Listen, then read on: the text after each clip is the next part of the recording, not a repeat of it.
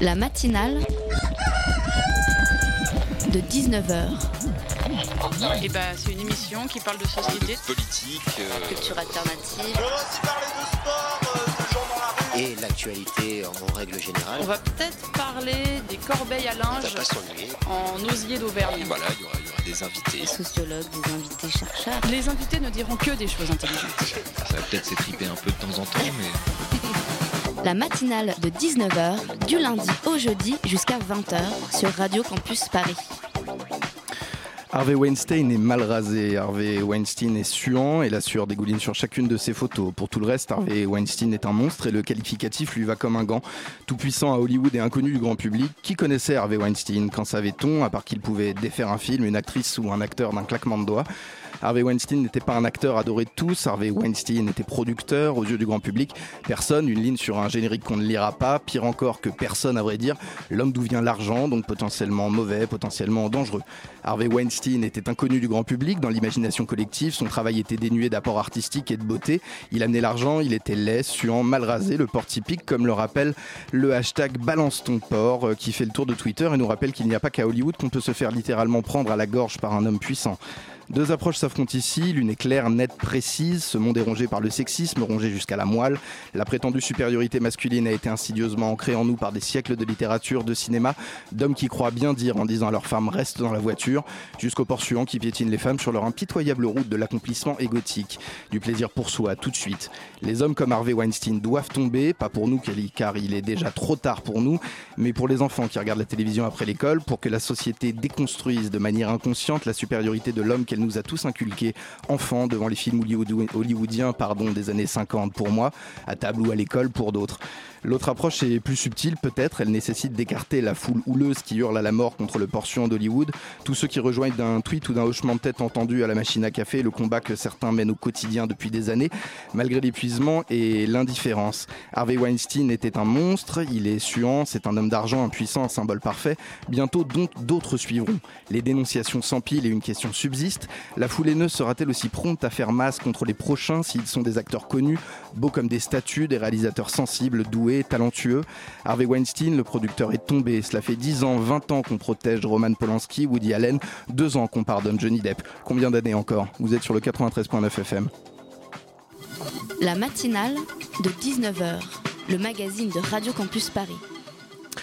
Au programme de ce soir, la gauche, ce qu'il en reste, ce qu'elle doit devenir. Deux livres pour alimenter cette réflexion, La gauche du 21e siècle de Christophe Aguiton et Réinventer la gauche de Nicole Borvo-Cohen-CA et Patrice Cohen-CA. Euh, les deux, sauf Nicole Borvo-Cohen-CA, sont présentes à la table de cette matinale. Un entretien mené avec l'aide de Flore Catala de la rédaction de Radio Campus Paris. Bonsoir à tous les trois, bienvenue. Et puis en deuxième partie d'émission, euh, les universités européennes contre le racisme et la discrimination, c'est du 25 au 29 octobre et nous en parlerons avec Samuel Thomas, président de la Fédération nationale des maisons des potes et ancien vice-président d'SOS Racisme. Et puis à 19h34, Quentin Brisson viendra nous parler des 30 ans de carrière du DJ Laurent Garnier. Et pour clore cette heure de matinale avec des petits frissons dans les bras, notre chroniqueur Emmanuel Raspienjas et sa voix de Stentor reviendra, parce que c'est un sujet qui mérite qu'on en remette une couche, sur l'affaire Harvey Weinstein. Dressez l'oreille, c'est la matinale de 19h, toute voile dehors sur le 93.9 FM. Moi, j'ai pas honte d'être de gauche. J'ai honte, j'ai honte que les autres se considèrent à gauche alors qu'ils font une politique de droite. J'ai l'impression qu'on n'a pas le même vocabulaire. Être de gauche, je l'ai dit au début, pour moi, ça ne veut plus rien dire. Mais enfin, admet- admettons, admettons. Ce que je dis simplement, c'est que des hommes de gauche euh, et des hommes de droite, il n'y en a pas. Il n'y en a plus dans l'appareil politique, je veux dire. Le moment est venu de redéfinir qu'est-ce que c'est que le socialisme.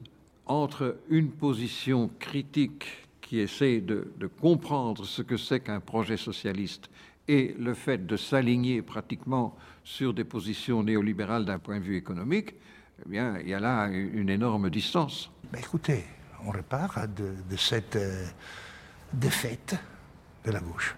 De cette défaite, on repart de ça. Il faut réinventer vraiment le futur. Il faut le réinventer, mais on a la force pour le faire. hein. Il ne faut pas être pessimiste. Quelques extraits des entretiens réalisés pour le film documentaire Après la gauche de Jérémy Forny, c'était en 2010. Deux invités pour deux livres autour de cette table ce soir. Christophe Aguiton, vous êtes chercheur et militant. Votre livre La gauche du 21e siècle est disponible aux éditions La Découverte pour une somme modique que je ne révélerai qu'en fin d'émission quand vous aurez tous l'eau à la bouche. Même combat pour Nicole Borvo-Cohen-CA et Patrice Cohen-CA, réinventer la gauche pour une nouvelle forme d'organisation politique des classes populaires. Patrice Cohen-CA, homme politique et membre du Conseil national du PCF. Le livre est aux éditions euh, Démopolis. Première question, au vu de ce qu'on vient d'entendre, quelle est votre définition de la gauche à l'heure actuelle, en prenant en compte peut-être les revers, les échecs, les succès, les remises en question de ces dernières années. On va faire un petit tour de table en commençant par euh, peut-être euh, Christophe. euh, Oui, je peux. Allons-y. La gauche, elle est vraiment une notion anti- ancienne puisqu'elle vient de la Révolution française. hein. C'est ceux qui refusaient le veto royal, c'est-à-dire le droit de veto pour le roi. Et donc c'est quelque chose qui a traversé au moins deux siècles, un peu plus même maintenant, et qui sépare ceux qui sont du côté des exploités, des dominés, et ceux qui pensent qu'il faut d'abord s'enrichir et que il faut surtout pas toucher à l'ordre établi. Si on veut vraiment mettre les choses de façon aussi simple que ça. Pour ce qui nous concerne, nous Européens, on a une spécificité qu'aucun autre continent ne connaît, c'est que la gauche, depuis maintenant près d'un siècle, est identifiée au mouvement ouvrier, c'est-à-dire au mouvement syndical, au marxisme, ou pour ce qui est des Britanniques, ceux qui sont dans cette tradition-là, du travaillisme, c'est-à-dire de ce qui vient des- du syndicalisme euh, Labour, britannique et de Labour, absolument créé euh, juste après euh, le 1900 pour euh, disputer d'une certaine façon à la bourgeoisie la place du parlementaire, quoi, et donc Mm. le gouvernement. Donc on a une gauche qui est très marquée par cette histoire-là, très marquée pour ce qui est de la France, de l'Allemagne et d'une bonne partie de l'Europe continentale par le marxisme. Et il faut tirer le bilan de ces échecs hein, et puis aussi être capable de parler politique. hein. C'est-à-dire qu'aujourd'hui, une des raisons pour lesquelles la gauche est si bas et surtout le Parti socialiste est si bas, c'est à cause de la politique qui a été menée par le gouvernement précédent. Mais c'est quelque chose qui est plus large. hein. On voit un peu partout deux phénomènes concomitants une baisse, voire un effondrement des sociodémocrates ou du centre-gauche et une montée de nouvelles forces radicales. C'est ça un peu l'espoir.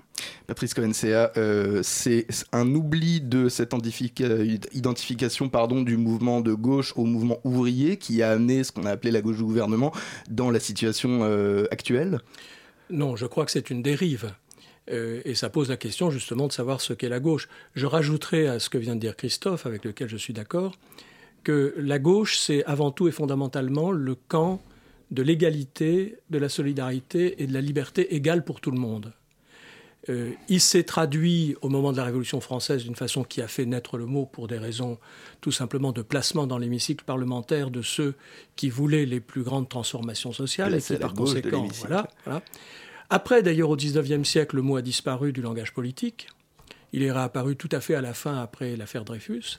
Et en fait, depuis le début du XXe siècle, sauf au moment du Front populaire où on n'a pas utilisé le mot, mais la réalité existait, la gauche, c'est le rassemblement de courants divers qui s'identifient par rapport à ces notions d'égalité, de solidarité et de liberté. C'est-à-dire qui articulent d'une certaine façon la question de la liberté et la question de l'égalité. Et de ce point de vue-là, c'est le mouvement ouvrier qui, dans ses différentes composantes, en cherchant à se rassembler pour mener le combat politique, a fait émerger la nécessité d'une alliance qu'on a appelée gauche. La gauche, c'est une alliance de différents courants qui articulent égalité et liberté à leur façon. Et aujourd'hui, euh, évidemment, de- depuis la Ve République, la gauche a été identifiée très largement au Parti socialiste et à son alliance avec le Parti communiste. Mais ce qui s'est passé, c'est que, pour des raisons sur lesquelles on reviendra peut-être, le Parti socialiste a finalement adopté le camp de le projet politique de son adversaire, le libéralisme, c'est-à-dire qu'au lieu de vouloir dépasser le capitalisme, ce qui était l'objectif du mouvement ouvrier, il a fini par considérer qu'il fallait s'y adapter. Et c'est là qu'est la crise, et c'est finalement cette crise-là qui s'est traduite dans les élections de 2017 du printemps, où on a vu la gauche comme forme d'organisation euh, subir son échec le plus important du siècle. Alors justement, justement, face à ce que vous dites, est-ce qu'on peut encore parler de la gauche ou doit-on euh, justement plutôt parler des gauches, euh, puisque justement ces différentes composantes euh, tendent à finalement rompre l'alliance? La gauche a toujours été diverse. La question, c'est de savoir si on reste sur le terrain d'une transformation sociale, au départ même sur le terrain du dépassement du capitalisme, et euh, on constate que le pluralisme de la gauche, la pluralité de la gauche dans les derniers 30 ou 40 ans, s'est fait entre euh, des forces qui, les unes, voulaient continuer à transformer la société et d'autres qui acceptaient de s'y adapter. Moi, ce que je pense, c'est qu'il y a toujours une pluralité dans la gauche, et que justement la gauche, c'est l'expression de cette pluralité, mais il y avait des gens qui s'identifiaient de gauche et qui ne l'étaient pas. Et c'est ça qui a, je dirais, accéléré la crise. Cela dit, on est placé devant le fait que la gauche ne peut plus continuer comme elle l'avait fait. Elle est placée devant les défis de savoir porter un projet de transformation sociale du XXIe siècle et de s'organiser dans les conditions du XXIe siècle, c'est-à-dire de mener la lutte des classes dans les conditions d'aujourd'hui. Elle est placée aussi peut-être face au défi d'une adaptation euh, ou l'impossibilité d'une adaptation au carcan de la Ve République, parce que la question que j'allais vous poser finalement, c'est est-ce qu'on peut rassembler sans leader? Et euh, est-ce qu'à un moment, on ne finit pas dans euh, ce qu'on a pu malheureusement voir aux dernières élections présidentielles, euh, qui relève plus du combat de coq que de, du débat d'idées? Ce qui est vrai, c'est qu'il y a une spécificité française à cet égard. Hein. On est en Europe, le seul pays qui avons une monarchie élective où tous les cinq ans, on remet en place un leader qui est un monarque quand il y a une majorité parlementaire. Sinon, évidemment, c'est autre chose. Bon, on est les seuls. Mais ce qui est commun à toute l'Europe et voire au-delà, hein, on l'a vu aux États-Unis avec la montée à la fois de Trump, donc une droite xénophobe qu'on a malheureusement chez nous, hein, avec Le Pen, et comme les Allemands l'ont avec l'AFD, ou les Britanniques avec l'UKIP. Ou l'Autriche. tout, récemment, comme on l'a vu euh, hier euh, aux résultats électoraux.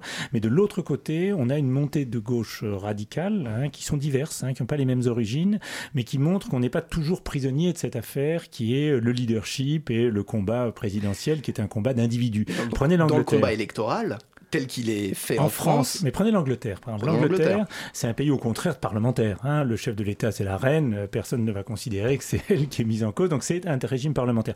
Corbyn, très franchement, est tout sauf sexy. C'est quelqu'un des années 60, qui n'est pas un très grand orateur, euh, qui a priori n'avait aucune chance de pouvoir marquer des points. Et qui pourtant émerge. Exactement. Non seulement il a réussi à gagner la majorité dans le Parti travailliste, à la conserver malgré des attaques très fortes combinées euh, de certains médias et puis de la droite, de la droite blairiste. Hein, celle qui vient des années 90, euh, et ils ont quasiment gagné des élections avec euh, Corbyn. Et les sondages montrent aujourd'hui que s'il y avait une élection parlementaire en Grande-Bretagne aujourd'hui, les travaillistes avec Jeremy Corbyn seraient au pouvoir. Donc on voit qu'il y a quelque chose de beaucoup plus profond qu'un système institutionnel particulier qui est le système français, ou des individus dont la place peut être discutée évidemment à chaque fois. Je me permettrais peut-être d'imputer euh, la raison de sa victoire à une faiblesse aussi de, de Theresa May en tant que leader, de, en tant que leader du parti. C'est des systèmes dynamiques, donc tout ça jouera. En tant que leader du parti conservateur, là vous avez une, question. Euh, oui, pour Patrice Coencea, euh, vous affirmez dans, votre livre, contre toute attente, que la gauche se porte mieux qu'avant les élections euh, de 2017. Comment ça se fait? Pourquoi Avec quels éléments peut-on affirmer que la gauche se porte mieux aujourd'hui qu'avant les élections? Elle se porte mieux dans la mesure où il y a un élan de la gauche de transformation sociale. C'est-à-dire que ça ne vous a pas échappé, en 2017, un candidat, Jean-Luc Mélenchon, qui était porteur d'un projet de transformation sociale réelle, a fait 19,5%. La dernière fois que ceci s'est passé, c'était en 1969, avec une candidature communiste, Jacques Duclos, face à Gaston Defer, euh, candidat socialiste qui a fait 5%. Donc mhm. on est dans une situation de crise, mais dans cette crise, et de crise globale, indéniable, puisque euh, la gauche tout compris, si on ajoute au résultat de Jean-Luc Mélenchon celui de Benoît Hamon, c'est 26%. C'est-à-dire qu'il y a 75% de l'autre côté. Donc c'est une situation de faiblesse importante. Mais cette faiblesse ne doit pas masquer le fait qu'il y a une dynamique du côté de la gauche de transformation sociale. Il y a euh, près de 20% de gens qui ont choisi un candidat qui propose une très profonde transformation de la société. C'est-à-dire qu'on a une faiblesse globale qui marque qu'il euh, y a une crise de la gauche, qu'il y a euh, une difficulté à rassembler notamment les classes populaires, autour d'un projet de transformation sociale, mais en même temps, il y a une dynamique qui est porteuse d'espoir. Alors justement, euh, il y a eu une progression assez spectaculaire euh, du parti Jean-Luc Mélenchon euh, avant les élections de 2017, donc la France insoumise. comment l'expliquer, cette progression? Puisque le parti n'a été créé que quelques, quelques mois avant les élections finalement. En quelques mots juste avant la pause. Oui, mais il y a une dynamique, je rejoins ce que disait Christophe tout à l'heure. si vous regardez le paysage politique européen, et même au-delà de l'Europe avec Sanders aux États-Unis, vous constatez qu'il y a des crises des systèmes politiques à peu près un peu partout. Il y a une crise de la social-démocratie en Europe qui est évidente. Mais en revanche, il y a des dynamiques de, de force de la gauche qu'on appelle radicale c'est-à-dire qui propose une véritable transformation sociale. C'est vrai en France avec le résultat de Mélenchon, c'est vrai en Espagne avec Podemos, c'est vrai en Grèce avec Syriza, c'est vrai en Angleterre avec Corbyn, c'est vrai en Belgique, c'est vrai en Hollande, c'est vrai dans beaucoup d'endroits. C'est-à-dire qu'il se passe quelque chose. Et à mon avis, ce qui se passe, c'est que les peuples, après 40 ans de politique néolibérale, ils n'en peuvent plus et que par conséquent, il cherche autre chose. Il cherche une issue politique. C'est ça l'élément nouveau. on va revenir, excusez-moi, je vous interromps, on va y revenir tout à l'heure. On va parler un petit peu de l'héritage mitterrandien, justement, qui a peut-être un peu plombé cette, cette gauche depuis quelques années. C'est l'heure des sélections musicales de Radio Campus. Ne bougez pas d'une oreille. La matinale de 19h, du lundi au jeudi jusqu'à 20h sur Radio Campus Paris.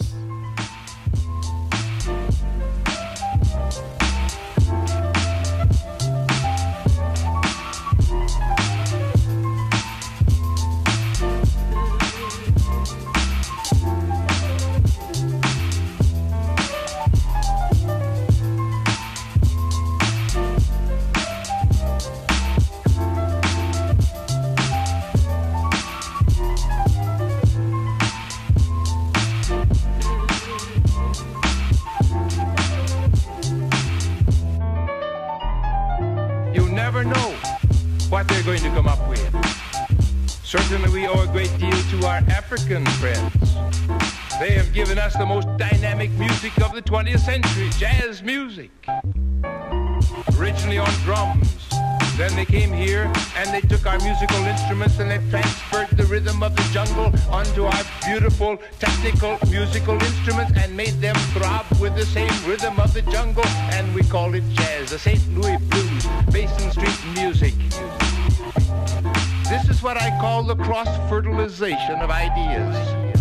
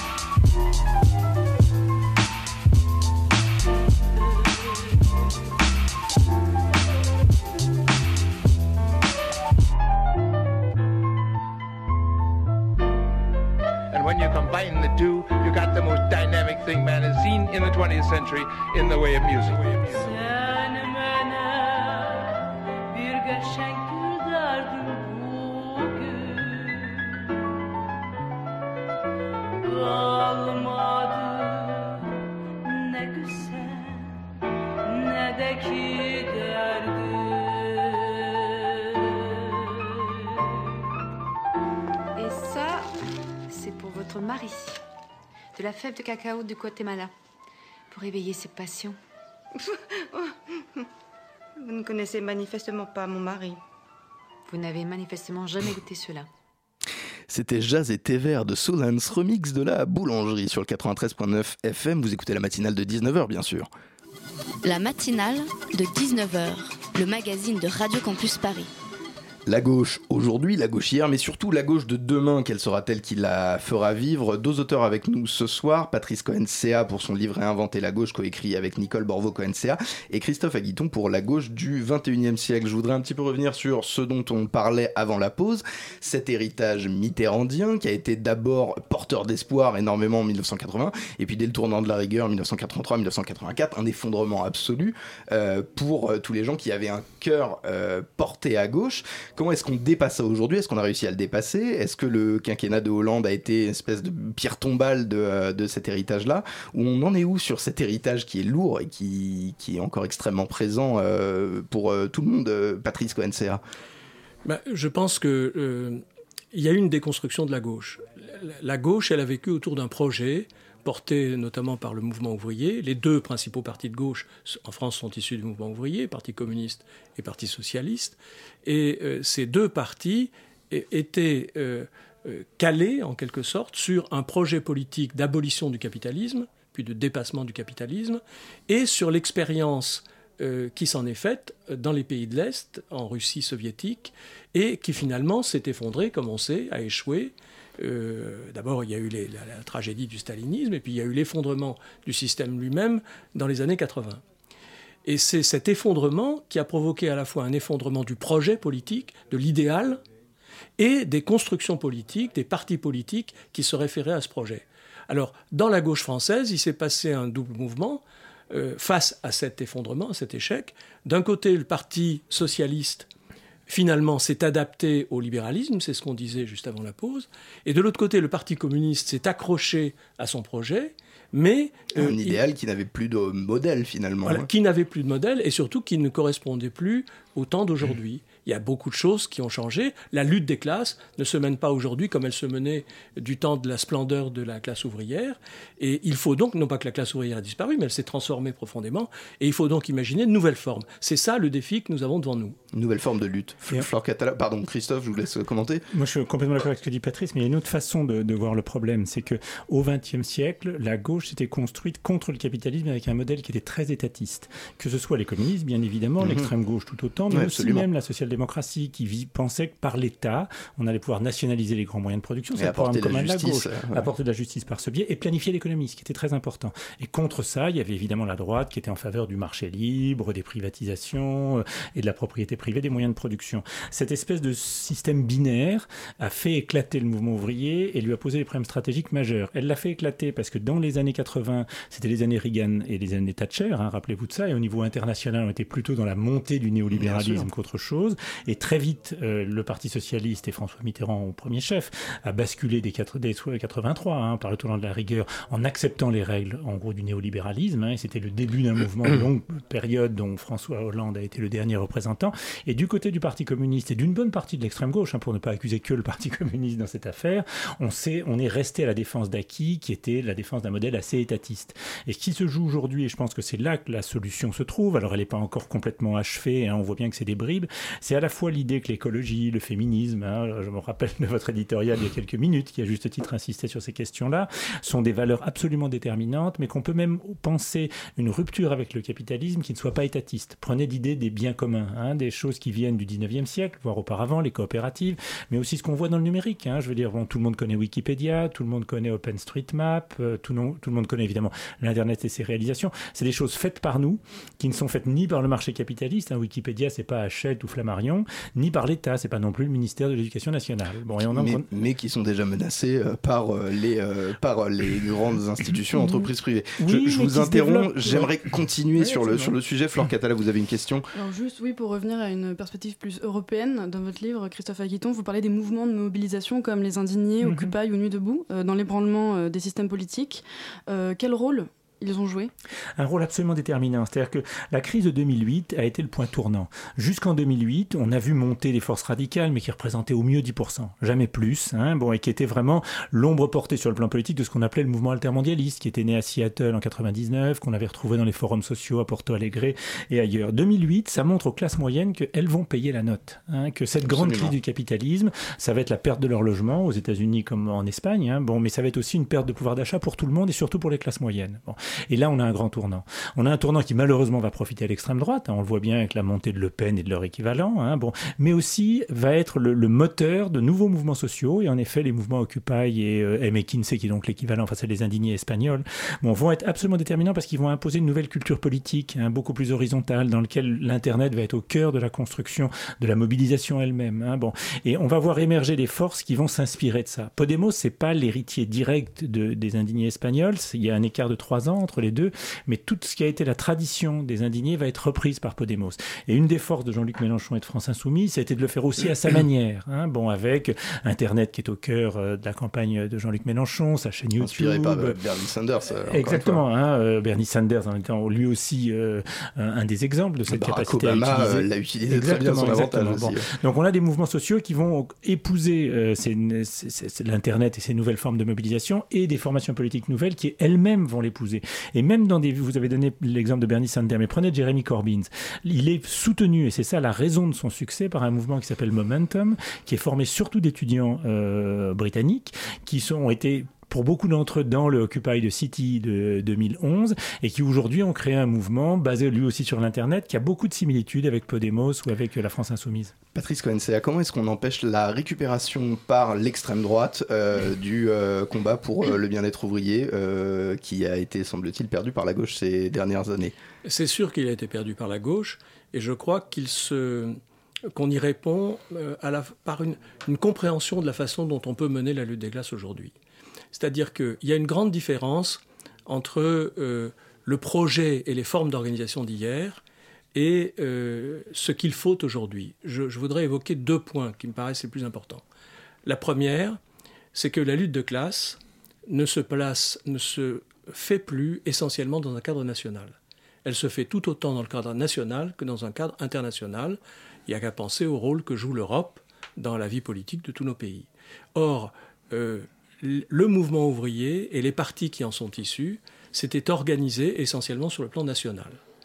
Euh, je crois qu'aujourd'hui, si nous n'arrivons pas, si les classes populaires, au travers de leurs organisations, quelles qu'elles soient, n'arrivent pas à s'organiser, à mener le combat idéologique, politique, social, y compris au niveau européen et mondial, mais notamment européen parce que c'est sous nos latitudes que nous réfléchissons à ça aujourd'hui, euh, nous n'arriverons pas à euh, contrer l'effort des forces qui soutiennent le capital et la finance aujourd'hui. Et puis le deuxième aspect qui me paraît tout aussi important, c'est que euh, le mouvement ouvrier s'était donné comme objectif de rassembler la classe ouvrière, qui était une classe relativement homogène, relativement, mais quand même. Euh, et d'ailleurs, euh, les formes d'organisation qu'il a inventées pour ça, les partis tels que nous les connaissons, ont assez bien réussi à ça. La classe ouvrière a joué un rôle très important, sans même d'ailleurs avoir besoin, dans certains cas, d'être au gouvernement, puisqu'elle y a été très peu, finalement, au cours des siècles, et pourtant elle a obtenu beaucoup de conquêtes, à la fois sociales et démocratiques. Aujourd'hui, non seulement la classe ouvrière s'est diversifiée, mais ce sont des catégories sociales euh, bien autres, bien plus largement, qu'il faut rassembler. Euh, Christophe parlait tout à l'heure des, couches moyennes. Il y a les catégories intermédiaires, il y a les cadres, il y a les intermittents du spectacle, il y a les paysans, il y a euh, toutes les catégories en lutte qui sont aujourd'hui affrontées aux méfaits du capitalisme et qui luttent à leur façon pour essayer d'y répondre. C'est cet ensemble euh, que moi j'appelle peuple, qui s- peuple au sens des catégories populaires, pas au sens de la communauté euh, nationale, au sens des catégories populaires.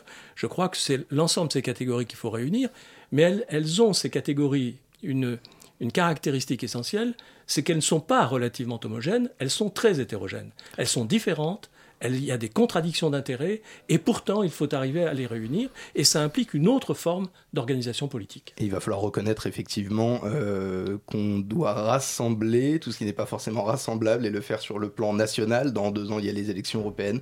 Euh, en 2020, c'est les élections municipales. Qui sait, il y aura peut-être un, un coup à jouer. Merci à tous les deux d'avoir accepté l'invitation de Radio Campus Paris. Je le rappelle, La gauche du 21e siècle de Christophe Aguiton, c'est disponible aux éditions La Découverte. Réinventer la gauche pour une nouvelle forme d'organisation politique des classes populaires de Nicole Borvo-Coensea et Patrice Coensea présents à cette table. Ça se procure aux éditions Démopolis. Quelques minutes de très bonne musique et on revient avec euh, une chronique électro- électro, absolument, suivie des universités européennes contre le racisme. Vous êtes sur le 93.9 FM, nous aussi, c'est un peu comme en famille.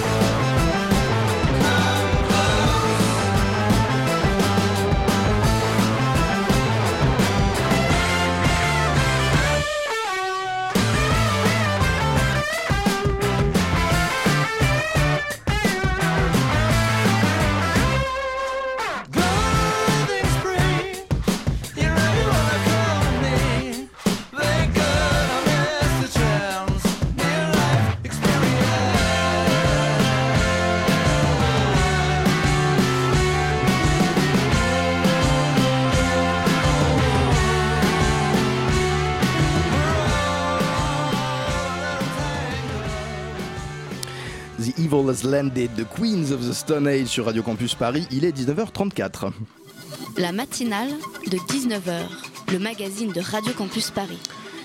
Mais voici que Quentin Bresson est entré dans ce studio. Il vient nous parler ce soir d'un anniversaire un peu particulier, celui du DJ Laurent Garnier qui célébrait la semaine dernière ses 30 ans de carrière. Et oui, bonsoir, 1987-2017, en effet, ça fait 30. Et voilà, on écoute Crispy Bacon de Laurent Garnier, un de ses plus gros succès, paru en 97 sur l'album 30. Laurent Garnier qui a débuté sa carrière en Angleterre, à l'Hacienda, à la fin des années 80, dans la lorsque la boîte pardon, est alors gérée par un des membres de Joy Division. En Angleterre, depuis le début de la décennie, on avait déjà commencé à importer de la musique électronique techno depuis Détroit et Chicago. Et à la fin de, des années 80, le gouvernement anglais de Margaret Thatcher voit dans le mouvement de la musique techno house un danger un peu trop libérateur pour la jeunesse anglaise, notamment. Burn the Witch, pardon.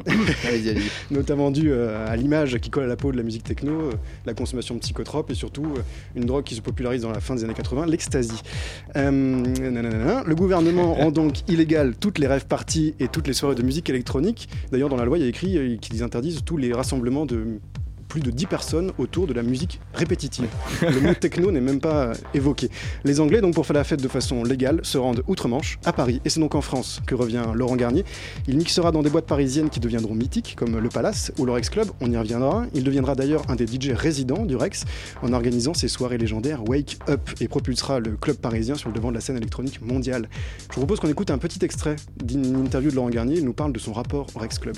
Le Rex, c'est ma famille, c'est ma maison. J'ai construit quelque chose là-bas j'ai fait tellement de choses dans cette boîte, je peux, me permettre tellement plus de choses au REC, puisque je suis à la maison. Je suis avec mes amis, même si je connais pas tous les gens qui sont là.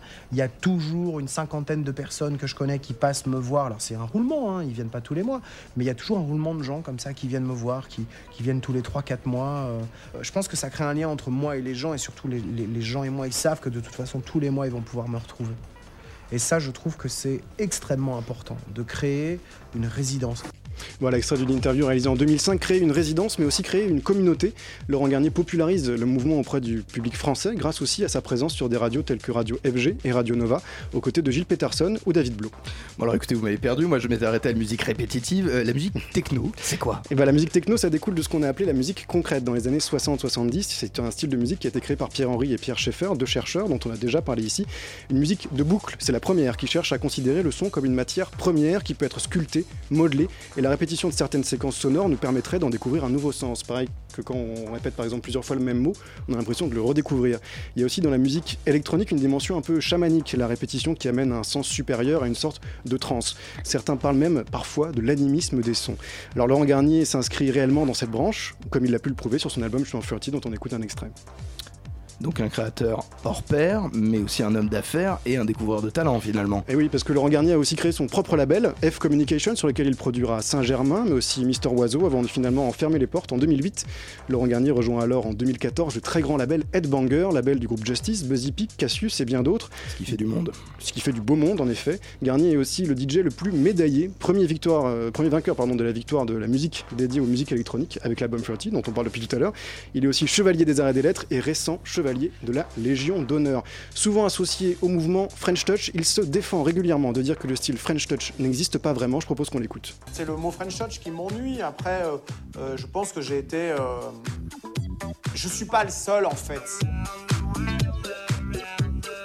quand on regarde qui représentait la French Touch, c'est des gens qui, qui, euh, au point de vue de la, de la musique, quand on prend DJ Cam, qui faisait des trucs plutôt hip-hop, euh, euh, dope beats, enfin tu, l'appelles comme tu veux, et, les Daft Punk, ils faisaient pas la même chose. C'est un, un, autocollant qu'on a mis à un moment pour, pour ranger des classeurs. Voilà, Laurent Garnier dans Alcaline en 2015. Et donc la semaine dernière, Laurent Garnier fêtait ses 30 ans de carrière dans son club de prédilection, le Rex Club. Et ouais, et je peux vous dire que c'était énorme. C'était dans un Rex bondé, alors que nous étions un dimanche soir. Laurent Garnier a joué à guichet fermé, ce qui n'arrive quasiment jamais au Rex Club. Ce qui m'a particulièrement choqué, ou plutôt surpris en arrivant, c'est euh, le public et son hétérogénéité. On allait, euh, on trouvait des jeunes de 18 ans jusqu'à des adultes de plus de 60 ans qui déambulaient dans, dans le club, intégralement redécorés pour l'occasion d'ailleurs. Laurent Garnier y a fait encore une fois une démonstration de force en jonglant entre house, techno ou encore funk et disco avec notamment un remix endiablé de Donna Summer, I Feel, I Feel Love, pardon, considéré par certains comme le premier morceau de musique techno. Ah, je bouge la tête là. enfin, calmez-vous, voyons. Il n'y a que moi qui ai le droit de faire ça. 7 heures de mix sans faiblir. Il prendra à plusieurs reprises le micro à l'ancienne avant d'entamer son cinquième dernier titre. Il s'exclamera On n'est pas prêt de l'oublier celle-là dans un éclat de rire. Cette proximité qu'offre le Rex Club avec les DJ était sans doute la meilleure façon pour lui de retrouver son public loin de l'affluence des grands festivals d'été. Laurent Garnier, 51 ans, 30 ans de carrière et c'est visiblement pas encore fini. Le DJ, producteur, businessman, musicien a prouvé qu'il était encore capable d'enflammer durant une nuit entière le public parisien. Mais dites-moi, vous êtes extraordinairement, extraordinairement érudit, Quentin, pour un jeune des quartiers dangereux sous psychotrope qui écoute de la musique répétitive. Je vous remercie. Vous écoutez la matinale de 19h, ça vous comptera pour le paradis. La matinale de 19h. Le magazine de Radio Campus Paris. Du lundi au jeudi jusqu'à 20h. Les universités contre le racisme et la discrimination, c'est du 25 au 29 octobre et j'imagine qu'on pourrait dire à chaque fois qu'elles sont organisées euh, que le sujet est tristement d'actualité.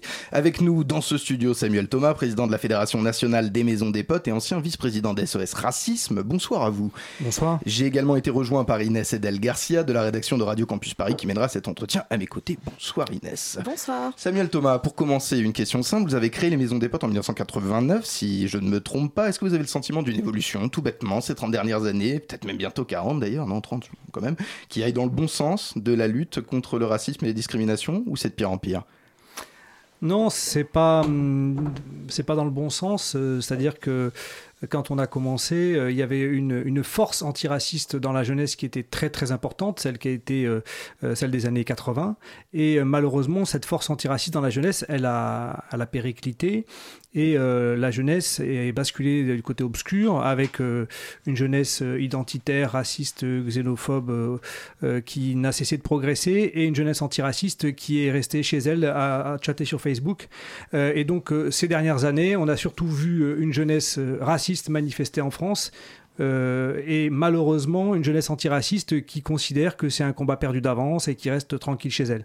Donc c'est vraiment triste. Euh, L'évolution de la société, elle est euh, pas que la faute des jeunes, etc. Donc elle est la faute aussi des vieux, des anciens qui n'ont pas transmis euh, cette énergie-là, les anciennes organisations syndicales, les anciennes organisations politiques, les anciennes organisations associatives. Et on a laissé penser qu'il suffisait maintenant de faire des événements sur Facebook pour que l'éducation antiraciste se fasse. Et puis ça allait se faire spontanément. La main invisible de l'antiracisme allait s'exprimer, alors qu'en réalité, il y a toujours besoin euh, de mobiliser les gens autour de combats structurés. Et quand ces combats sont plus organisés, mobilisés, eh bien, euh, on a le sentiment que euh, c'est l'extrême droite qui progresse. Elle progresse en France, mais elle progresse dans d'autres pays d'Europe. C'est pour ça qu'on fait des, des universités européennes avec des délégations qui viennent de 16 pays d'Europe. Inès, vous avez une question? Oui, alors beaucoup d'entre nous connaissent euh, Touche pas à mon pote, qui était la campagne de SOS euh, Racisme, mais certains ignorent peut-être l'existence des maisons des potes. Est-ce que vous pourriez revenir en quelques mots là-dessus exactement? J'aimerais, pour compléter pardon, cette question, vous demander un peu de nous parler de ce qu'a été euh, grandir et découvrir un combat politique euh, avec SOS Racisme dans ces années-là, justement, pour un esprit jeune en formation, finalement. En fait, euh, la mouvance des potes, euh, c'est une mouvance qui euh, avait d'un côté un, volant qui était purement idéologique, donc de, de travailler à organiser des débats publics, etc. Et puis un volant plus concret, plus pragmatique qui s'occupait d'aider la régularisation des travailleurs sans papier ou des sans papiers tout court, accompagner des, des jeunes pour leur trouver des places en entreprise quand il y a trop de discrimination, agir concrètement auprès des jeunes qui sont en difficulté scolaire pour qu'ils réussissent. Et donc ce travail-là dans les quartiers populaires, il s'est fait par le biais des maisons des potes. Alors il y a eu des maisons des potes qui ont été créées par des gens qui avaient fait SOS Racisme avant, et puis euh, après il y a d'autres générations de maisons des potes qui sont créées par des gens qui n'avaient jamais connu SOS Racisme, qui n'ont jamais fait SOS Racisme avant de faire des maisons des potes. Maintenant, à l'époque, dans les années 80, on était dans un contexte où il y avait euh, toute la, euh, mouvance euh, artistique à l'international qui était très engagée sur des combats contre le racisme avec Michael Jackson, avec tout un tas de, stars. Et il y avait un, combat qui était fait aussi en faveur de l'Afrique. Et donc il y avait cette, rencontre entre, d'un côté, le public français et le public mondial sur ces causes-là. Un combat contre l'apartheid, etc. Il y avait un enthousiasme dans ce combat-là autour de personnalités euh, comme Thomas Sankara, dont on vient de, célébrer enfin, le, le 30e anniversaire de son assassinat euh, hier. Et Thomas Sankara est un leader révolutionnaire qui nous a beaucoup motivés, euh, les jeunes de, cette génération-là. Moi, je suis parti euh, pour essayer de travailler pour lui à 19 ans, c'était un, leader extrêmement important du, du combat contre le néocolonialisme, contre l'impérialisme. Et donc, on était dans un contexte comme ça d'engagement antiraciste très fort dans la jeunesse. Et cet engagement, donc, il a trouvé euh, des, des manières de se manifester, par exemple dans le mouvement étudiant contre la loi de Vaquet en 86, où un million d'étudiants se sont mobilisés défilé, euh, pour, euh, pour empêcher euh, la sélection à l'université, et après pour défendre euh, euh, Malik Oussekine qui avait été assassiné euh, par des voltigeurs de Pasqua. On était dans un contexte où, euh, en 89, euh, on fêtait euh, euh, la Révolution française, mais aussi on avait organisé le 14 juillet un concert pour l'abolition de la dette du tiers-monde avec 100 000 personnes à la place de la Bastille. Donc c'était un contexte de mobilisation très fort. D'ailleurs, c'est pas un hasard que vous ayez choisi Nelson Mandela. J'ai vu sur euh, euh, voilà toute la communication que vous avez pu faire autour des universités euh, européennes euh, pour célébrer justement euh, cet engagement-là euh, aussi à l'international. Et alors, ça me fait penser, voilà. Comment vous avez pu rendre en fait ces universités européennes en fait? Comment vous donnez une dimension européenne à ces universités? Par la composition des intervenants, le public Comment ça se passe exactement? Alors, il y a beaucoup d'intervenants qui viennent donc de 16 pays d'Europe et beaucoup de, de participants qui viennent de différents pays d'Europe. Il y a des étudiants d'un syndicat VSSTE de- d'Autriche euh, qui viennent et qui vont nous raconter la situation après euh, la potentielle, euh, euh, le potentiel retour au pouvoir euh, du parti d'extrême droite FPO. Euh, et donc, il y a des organisations qui viennent de- de- d'Allemagne et qui viennent en aide aux migrants. Il y a des gens qui viennent d'Espagne, euh, qui viennent en aide aux migrants, d'Italie, etc. Des organisations antiracistes de différents pays. Et cette euh, participation d'organisations antiracistes de différents pays, on l'a voulu euh, parce que euh, on pense qu'il n'y a pas de solution franco-française et que l'Europe est devenue un pays d'immigration, une terre d'immigration. L'Italie, qui a envoyé ses migrants avant en France, aujourd'hui accueille a accueilli des millions de migrants euh, euh, en quelques années, Euh, l'Espagne aussi, euh, la Grèce aussi, euh, l'Allemagne bien sûr, et dans chaque pays se pose la même question, comment est-ce qu'on fait pour accueillir dignement les gens, leur donner la possibilité d'installer leur famille, d'y vivre? Ah, en France, on régularise les travailleurs sans papier que s'ils ont galéré pendant 5 ans. Dans d'autres pays, on les régularise euh, au bout de 6 mois. Donc il y a aussi l'idée de, de tirer la France vers le haut en prenant exemple sur ce qui se fait de bien dans d'autres pays. On revient dans quelques minutes et on reste bien sûr avec vous, Samuel Thomas. Vous écoutez le 93.9 FM, ça me fait particulièrement plaisir. La matinale de 19h, le magazine de Radio Campus Paris. –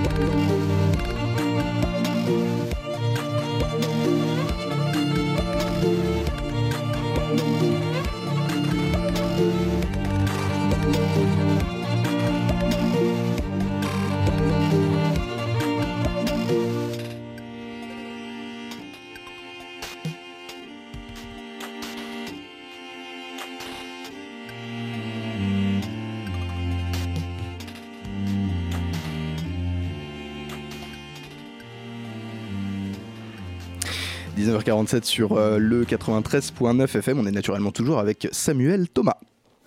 La matinale de 19h, le magazine de Radio Campus Paris. Lutter encore, lutter toujours par les armes de l'associatif, du dialogue ou de l'action contre le racisme et les discriminations, à l'occasion en particulier de ces universités européennes. Samuel Thomas, je le rappelle, vous êtes président de la Fédération nationale des maisons des potes, fédération bien évidemment engagée contre le racisme. J'ai une question qui concerne tout bêtement, euh, au niveau politique, qu'est-ce que vous attendez du rôle de l'État et est-ce qu'à votre avis, il joue pleinement son rôle ou est-ce que la question est trop clivante euh, pour pouvoir euh, laisser ça dans les mains d'une échéance électorale? En fait, les formations politiques qui, on va dire, sont toutes a priori républicaines, qui défendent toutes les, valeurs de la République, bon, sauf l'extrême droite, le Front National et, autres, mais sont assez absentes de ce combat-là. En réalité, euh, elle laisse le soin aux associatifs de faire le boulot. Et l'État, c'est de la même manière. L'État, c'est-à-dire le procureur de la République, le préfet, euh, sûr, ouais, les, de représentants de, l'État euh, laissent aux associations faire le travail. Et euh, quand elles font pas le travail, ben, finalement, il n'y a rien qui se fait. Je prends l'exemple des, des- des actes racistes et de la poursuite des actes racistes et des actes de discrimination. Normalement, c'est au procureur de la République euh, d'organiser des testings, d'appréhender euh, les personnes qui commettent des discriminations pour Des- pouvoir les attaquer en justice. Excusez-moi, des testings. Testing, c'est par exemple de- d'envoyer un candidat noir, un candidat blanc pour louer un appartement. Si au candidat noir, on lui dit désolé, l'appartement est déjà loué, et alors qu'une heure après, le candidat blanc, on lui dit bah, bien sûr, vous pouvez le visiter, c'est qu'il y a eu une discrimination. Et sur cette base-là du testing, on peut faire des procès et faire condamner ces actes-là. En Belgique, la Belgique qui avait quand même beaucoup de retard sur la France, en Belgique, ils ont voté une loi cet été. C'est à ça que servent les universités européennes aussi, c'est d'échanger là-dessus. Une loi qui décide que l'État organise des testings pour faire condamner les agences immobilières pour discrimination ou les entreprises. Et donc, depuis que la loi a été votée, ça n'a pas traîné. Ils ont organisé des milliers de testings et c'est l'État qui euh, renvoie devant le tribunal, euh, par le procureur de la République ou le procureur de roi en Belgique, euh, les auteurs de la discrimination. En France, on laisse ça aux associations. Et quand l'État fait des testings, il se contente de les faire à vocation universitaire. Ça veut dire qu'il va appréhender 40 entreprises du CAC 40 pour discrimination, mais c'est juste pour l'étudier de manière sociologique, alors qu'il a les preuves pour les faire renvoyer devant le tribunal correctionnel. L'État n'a pas le courage de faire sanctionner les gens pour discrimination, alors que tous les jours, on reçoit euh, euh, 100 ou 200 euros à payer parce qu'on a fait euh, un excès de vitesse sur le périphérique. Ça, l'État, il peut envoyer les PV tous les jours à des milliers, des centaines de milliers de personnes, mais pour la discrimination, non, on a- a, du mal à faire personne, payer, ouais. on a du mal à faire sanctionner. Il faudrait continuer de diagnostiquer, d'étudier, de compter, et on a toujours du mal à sanctionner ce genre de comportement.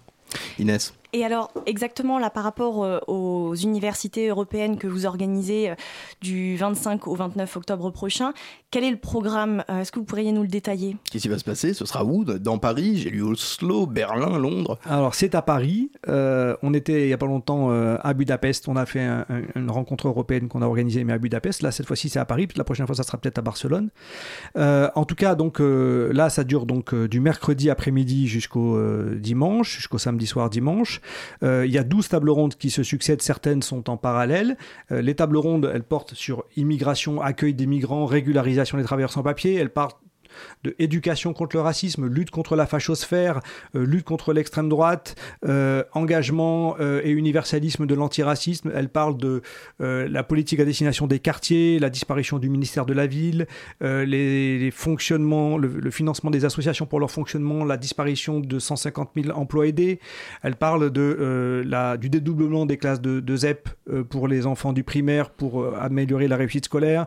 Elle parle de la lutte contre les discriminations dans l'entreprise avec les Mhm. autotestings, euh, les formations anti-discrimination. Elle parle de la sanction judiciaire contre les discriminations. Donc, c'est des tables rondes qui se succèdent avec à chaque fois des intervenants qui euh, sont soit des militants engagés dans différentes organisations, euh, des représentants du comité central de la CGT, de la CFDT, de euh, beaucoup d'autres organisations, et puis en même temps des experts, des universitaires, des chercheurs et des Européens. Donc à chaque fois, il y a un équilibre entre des Français et des Européens.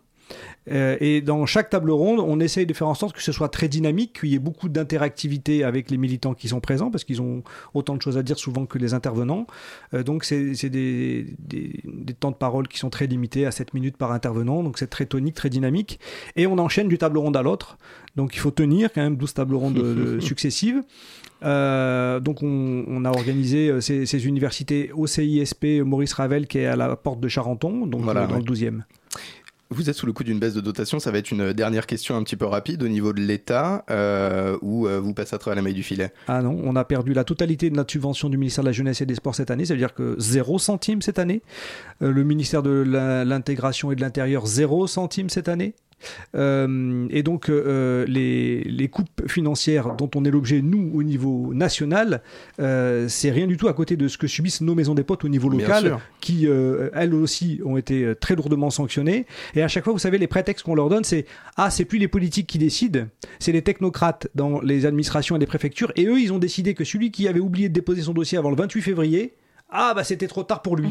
Et c'est la date qui est à l'origine de la sanction et pas du tout une décision politique. Voilà comment est-ce qu'on fait passer la pilule. Il ne me reste plus qu'à vous souhaiter bon courage, Samuel Thomas. Je le rappelle, les universités européennes contre le racisme et les discriminations, c'est du 25 au 29 octobre. Vous restez avec nous? Je serai vous, je ne bougerai pas, car l'homme, mais peut-on parler d'un homme assis en face de vous à cette table, est réputé pour avoir les cordes vocales les plus soyeuses du paysage audiovisuel français? C'est l'heure de la chronique de clôture avec Emmanuel Raspienjas sur le 93.9 FM. La matinale de 19h. Le magazine de Radio Campus Paris. Du lundi au jeudi jusqu'à 20h. C'est à nouveau à moi. Entre chacune de ces chroniques, je ressens dans ma chair ce que Pénélope a dû souffrir durant les 20 ans d'absence d'Ulysse. Le revoir dans ses studios après trois semaines d'éloignement, c'est être submergé par la joie des retrouvailles. Emmanuel Raspienjas est de retour, prêt à combattre l'actualité à point nu. Et je ne vous cache pas qu'en trois semaines, il ne sait plus où donner de la tête. Bonsoir François, bonsoir Inès, bonsoir monsieur, bonsoir la France que je vois accoudée à cette table dans toute sa beauté et son talent. Ah tu l'as dit et bien dit François, quelle actualité s'est déchaînée depuis la dernière fois que je me suis trouvé derrière ce micro. De la même façon qu'on ne se baigne jamais deux fois dans la même eau de la même rivière, le monde n'est plus le même que depuis ma dernière rotation à l'antenne. Tout fout le camp, et je ne sais plus dans quelle, dans quelle étagère. J'aurais pu vous parler de la mort de Jean Rochefort et du courant d'air glacial qui souffle dans mon cœur depuis que le prince Jean est parti sans fermer la porte, mais François s'en est chargé la semaine dernière avec toute la gravité que cet éloge funèbre réclamait, et Merci. ajouter des mots, même sincères, sur le sujet reviendrait à vouloir dessiner des fossiles à la Joconde pour l'améliorer. t'as été beau, t'as été tendre, mon François. À ma mort, je veux que tu parles de moi comme ça. Je t'appellerai Jean. Merci. Je ne vous parlerai pas de Rochefort, donc, mais je devrais vous parler du scandale Weinstein et comment sa chute a vu tout un écosystème de la violence soudain déréglé par la capture de son prédateur Alpha. Mais le sujet n'est déjà plus tout à fait ce sinistre personnage dont on connaîtra bien assez tôt toutes les perversions. Je devrais donc vous parler de l'autre sujet, c'est de la libération soudaine de la parole féminine médiatisée depuis deux jours sur les internets par l'irruption, l'éruption même devrais-je dire, du hashtag balance ton port ou MeToo moi aussi sur les réseaux anglophones. Je devrais vous parler de tout cela, mais je ne le ferai pas, tant je suis abasourdi et même terrifié en découvrant un tel puits d'humiliation et de terreur, d'où remontent des témoignages glaçants et au fond duquel stagne un miroir d'eau fétide qui me renvoie mon reflet et celui de mes congénères masculins quand je me penche dessus. Je devrais vous parler de tout cela, mais je ne le ferai pas, tant je découvre qu'il me faut avant tout écouter et la fermer, pour laisser monter les cris trop longtemps contenus de plusieurs générations de femmes qui toutes reprennent aujourd'hui le témoin que leurs aînés leur ont transmise dans la plus grande course d'obstacles jamais imaginée. Je devrais vous parler de cette impression terrible et exaltante à la fois d'assister à la chute d'une sorte de mur de Berlin de la parole de nos sœurs, de nos mères, de nos compagnes, mais ce serait encore ramener le, le sujet à mon ressenti d'homme. Je n'en parlerai pas et pourtant, vous voyez, j'en parle encore et chaque seconde de cette chronique c'en est une de moins laissée au témoignage d'une femme, une de plus. Alors je la fermerai, j'inviterai tous mes semblables à faire de même. Tous les Raphaël Enthoven se découvrant des pudeurs de gazelle face à l'intitulé de cette injonction publique, balance ton porc, affirmant que le terme balance est plus problématique que la réalité que recouvre celui de porc. Combien même l'immense majorité des témoignages depuis deux jours ne balance justement Ouais, aucun nom. absolument. Et revenant à la charge dès le lendemain sur les ondes complaisantes d'Europe 1 en expliquant doctement à celles qu'il ne voit que comme de fragiles damsels in distress qu'il faut aller porter plainte plutôt que de balancer. Alors merci pour elle, merci du conseil, mais on rappellera à ce BHL radiophonique un chiffre éloquent. C'est-à-dire que 95% des femmes ayant dénoncé leur harcèlement au travail perdent leur emploi dans la foulée. 95%, hein, on s'en souvient. J'inviterai aussi à la fermer tous les Laurent Bouvet, si devant professeur de sciences politiques, collabora- collaborateur au Figaro Vox, Bah comme par tiens. hasard, qui lui se gargarise carrément de n'être le port de personne, il le jure, et propose dans le plus grand des calmes la création d'un contre-hashtag Balance ton mec super cool. C'est Je vous jure, vrai c'est vrai. Ah oui, ça existe, hein, accrochez-vous. Comme si ne pas coller de main suintante au cul ou ne pas saisir à la gorge une subordonnée en lui crachant au visage un jour je vais te baiser que tu le veuilles ou non. Là, je cite encore une fois un vrai témoignage, celui de la courageuse journaliste de Ah, Radio Julia France. Julia. Euh, comme si en somme se comporter dignement avec plus de la moitié de l'humanité, méritait une autocongratulation générale et de récupérer la Légion d'honneur bientôt retirée à Harvey Weinstein. On en revient à lui une nouvelle fois.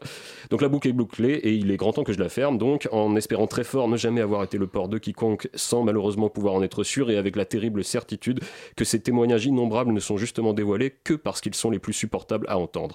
Donc euh, mesdames, Inès, euh, à vous les studios, à vous la parole. Donc pas toi François. Allez-y, vous pouvez. hein. Ben, je suis très agréablement surprise par cette chronique. Ça me fait plaisir. Ouais, ouais, ouais, je l'ai trouvé vraiment bien. Et, euh, et moi-même, j'ai énormément partagé euh, tous les témoignages de ces femmes journalistes euh, qui ont euh, osé euh, euh, voilà, partager euh, les, les différentes. Euh, les différentes discriminations, les, différentes, euh, les différents harcèlements qu'elles ont reçus. Euh, j'ai trouvé ça assez poignant et que ça vienne de, de journalistes qui ont pignon sur rue. euh, j'ai trouvé ça vraiment fort. Pitié mon Dieu, faites en sorte que la nouvelle génération soit meilleure que la précédente. Merci mon doudou, vous êtes le cœur de mon cœur. Allez. La matinale de 19h, le magazine de Radio Campus Paris. Du lundi au jeudi jusqu'à 20h. Bon sang de bois, déjà presque 20h. Qui étaient-ils ces cœurs braves du service radiophonique qu'il nous faut féliciter pour leur travail anonyme et acharné? Elsa Landard, le grand dragon de cette émission, Nina Beltram, indispensable, rédactrice en chef, mes co-intervieweurs, Flore Catala et Inès Adel Garcia que vous venez d'entendre, les chroniqueurs de mon cœur, Quentin Brisson et Emmanuel Swaggy à Raspienjas, sans oublier bien sûr le cerveau, le maître marionnettiste au doigt de fée, PH à la réalisation. Tout de suite sur le 93.9 FM, ces pièces détachées, ils frétillent d'impatience derrière la vitre, comment vont-ils? Ah, on va super bien. Et on frétille, on frétille, hein, parce qu'aujourd'hui on va recevoir Olivier Perronneau, qui est le directeur du nouveau théâtre euh, de la Place d'Italie. C'est dans le 13e art, ça s'appelle, et c'est dans le son commercial. Ça, ça va être super, génial. Merci à vous. Vous pouvez nous réécouter demain à 13h sur la radio numérique terrestre ou sur tous les réseaux sociaux existants sur la Terre du Milieu. Euh, écoutez Pièces détachées tout de suite, c'est du lourd et c'est maintenant sur le 93.9 FM. Adios, compañeros, c'était la matinale.